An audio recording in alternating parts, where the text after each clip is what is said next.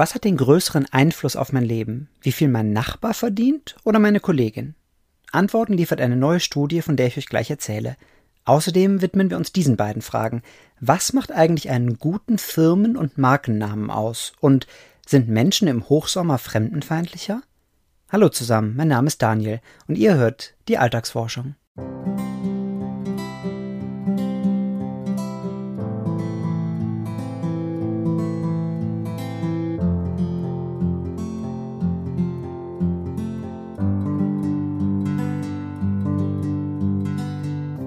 Nun ist es also tatsächlich passiert. Ich bin kürzlich 40 geworden. Aber was ich eigentlich erzählen wollte, am Abend vor meinem Geburtstag fragte mich mein bester Freund, wie es mir denn gerade so gehe. Und ich antwortete, wahrheitsgemäß, dass ich schon nachdenklich sei, aus vielen Gründen. Unter anderem, weil ich es ganz schrecklich finde, dass ich in spätestens ein paar Jahren einen, naja, Leistungspeak erreicht haben werde.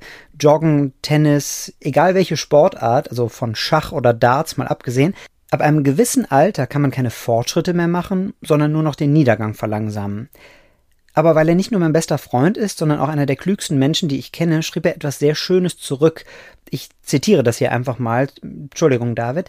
Also er schrieb, was den Sport angeht, hängt es davon ab, wie man sich misst und vergleicht. Mit den Gleichaltrigen oder mit der Stoppuhr. Ja, und ich glaube tatsächlich, dahinter verbirgt sich eine Weisheit, die ebenso wichtig wie unterschätzt ist. Vergleichen allein macht nicht unglücklich. Es kommt vor allem darauf an, mit wem und womit man es tut. Und das führt uns zu einer Studie, über die ich kürzlich im Journal of Economic Behavior and Organization gestoßen bin. Shaket Noy arbeitet an einem Forschungsinstitut in der neuseeländischen Hauptstadt Wellington. Und dort veröffentlichte er gemeinsam mit seiner Kollegin Isabel Sin eine Studie. Die beiden wollten herausfinden, gibt es eine Beziehung zwischen dem persönlichen Wohlbefinden der Menschen einerseits und dem Einkommen ihrer Nachbarinnen und Kolleginnen andererseits? Und falls ja, was hat den größeren Einfluss? Wie viel mein Nachbar verdient oder meine Kollegin? Die beiden Forscher konnten auf einen großen Datenschatz zurückgreifen. Zunächst schauten sie auf eine landesweite repräsentative Umfrage. Darin werden NeuseeländerInnen über 15 seit mehreren Jahren gefragt, wie zufrieden sie derzeit mit ihrem Leben sind. Nun schauten die Forscher nach, wo diese Befragten lebten und in welchen Unternehmen sie arbeiteten und was ihre Nachbarinnen und Kolleginnen verdienten, die ebenfalls an der Umfrage teilgenommen hatten.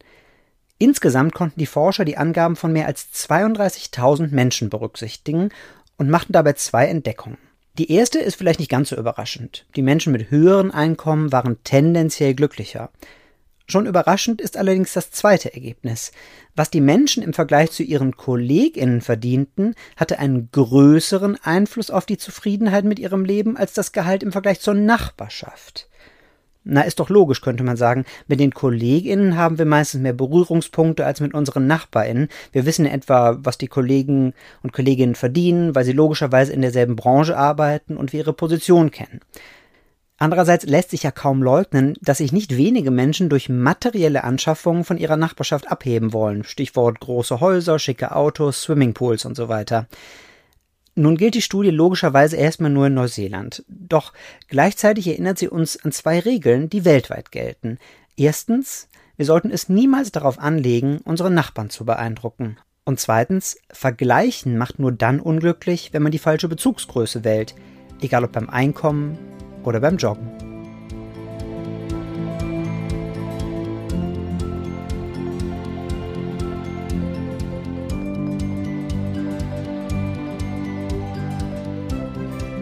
Es gibt keine zweite Chance für den ersten Eindruck, weder bei Menschen noch bei Marken. Tatsächlich zahlen manche Firmen viel Geld dafür, diesen ersten Eindruck zu beeinflussen, indem sie Agenturen damit beauftragen, einen passenden Namen für sich zu finden. Aber was genau macht eigentlich einen guten Firmen- und Markennamen aus? Es ist der feminine Klang. So lautet jedenfalls das Ergebnis einer Studie der Kanadierin Ruth Pogachar, die kürzlich im Journal of Marketing erschienen ist. Sie konzipierte für ihre Untersuchung sechs verschiedene Experimente. Mal verglich sie Ranglisten der bekanntesten Marken der Welt, mal befragte sie KonsumentInnen, wie sie gewisse Marken fanden. Und dabei entdeckte sie ein paar faszinierende Gemeinsamkeiten. Erstens, die meisten Top-Marken waren linguistically feminine, also aus sprachlicher Sicht feminin. Hier ein kurzer Ausflug in die Sprachwissenschaft. Frauennamen sind tendenziell länger als Männernamen. Sie enden eher mit einem Vokal, also Maria, Martha, Lisa und so weiter, während Männernamen eher mit einem Konsonanten enden. Und die Betonung von Männernamen liegt eher auf der ersten Silbe, also etwa Robert, bei Frauen hingegen auf der zweiten Silbe, so wie bei Roberta. Darum gelten zum Beispiel Nestlé, Nivea, Toyota, Ikea bei den meisten Menschen als sprachlich feminin, Gap, DHL oder Uber sind sprachlich maskulin. Ja, und tatsächlich gibt es laut Pogacar einen Feminine Brand Name Advantage, also einen Vorteil aufgrund eines weiblich klingenden Markennamens. Aber wieso? Pogacar schreibt, feminine Markennamen vermitteln Wärme. Und diese Wärme wiederum beeinflusst die Wahrnehmung einer Marke. Oder anders gesagt, weiblich klingende Markennamen wirken sympathisch und erhöhen die Kaufbereitschaft. So war das zumindest in den Experimenten, aber vor allem dann, wenn es sich um hedonistische Produkte handelte, also Produkte, die unser Leben eher versüßen als über unser Leben entscheiden. Denn solche hedonistischen Produkte beurteilen wir eher emotional. Utilitaristische Produkte hingegen, man kann auch sagen Gebrauchsgüter, beurteilen wir rational zu, sagen wir mal, Klopapier bauen wir selten eine emotionale Bindung auf. Daher spielt es bei solchen Produkten keine so große Rolle, ob der Name nun männlich oder weiblich klingt. Ganz im Gegenteil zu hedonistischen Produkten. Wer das Portemonnaie für reines Vergnügen aufmacht, muss zuerst sein Herz öffnen. Und das machen wir laut der Studie bevorzugt bei solchen Marken, die weiblich klingen. Eine theoretische Erklärung liefert das Stereotype Content Model. Es besagt, wir bewerten Menschen unbewusst anhand von zwei Dimensionen, Wärme und Kompetenz. Ja, und die Studie von Ruth Pogacar zeigt, das gilt offenbar nicht nur bei Menschen, sondern auch bei Marken.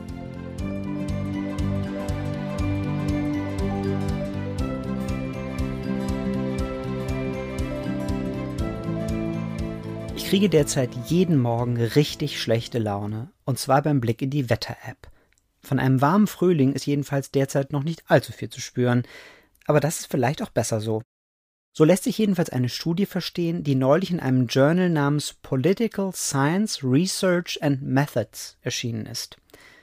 Daran beteiligt war auch der gebürtige deutsche Politikwissenschaftler Matthias Pörtner. Und so ist es wohl kein Zufall, dass die Experimente für die Studie in Deutschland stattfanden, und so lief das Ganze ab. Das Forscherteam schickte im Sommer 2018 und im Sommer 2019 verschiedene Frauen an insgesamt 30 deutsche Bahnhöfe in vier Bundesländern, in NRW, Brandenburg, Sachsen und Sachsen-Anhalt.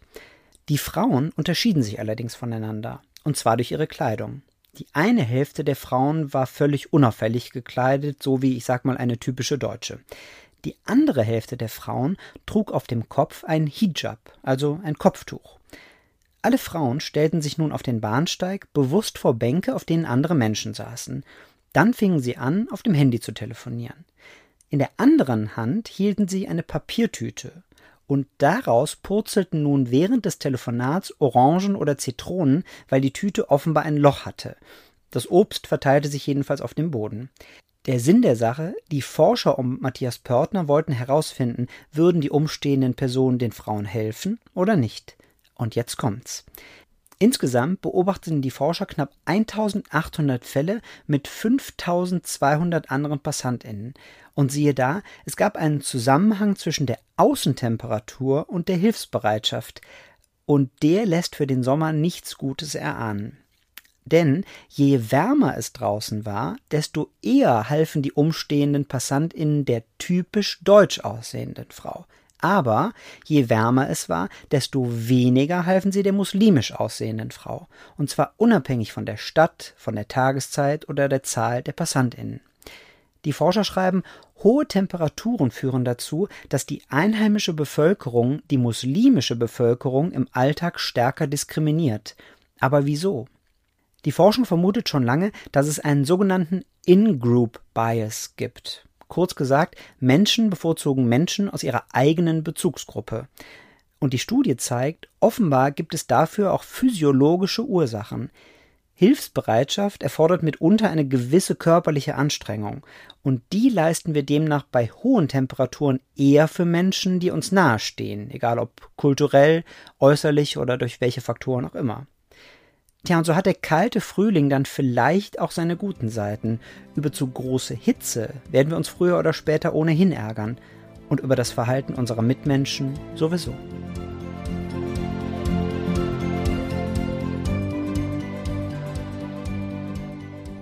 Und das war sie schon wieder, die aktuelle Folge der Alltagsforschung. Ich danke euch fürs Zuhören und hoffe, ihr habt etwas Neues über das menschliche Verhalten gelernt. Die Links zu allen Studien findet ihr in den Show Notes und auf meiner Homepage danielrettich.de slash podcast. Wenn euch diese Folge gefallen hat, dann habe ich noch zwei Bitten. Abonniert meinen Podcast doch bei der Plattform eures Vertrauens und leitet ihn gerne an jemanden weiter, der ebenfalls eine Leidenschaft für Psychologie hat. Wir hören uns nächste Woche wieder. Bis dahin.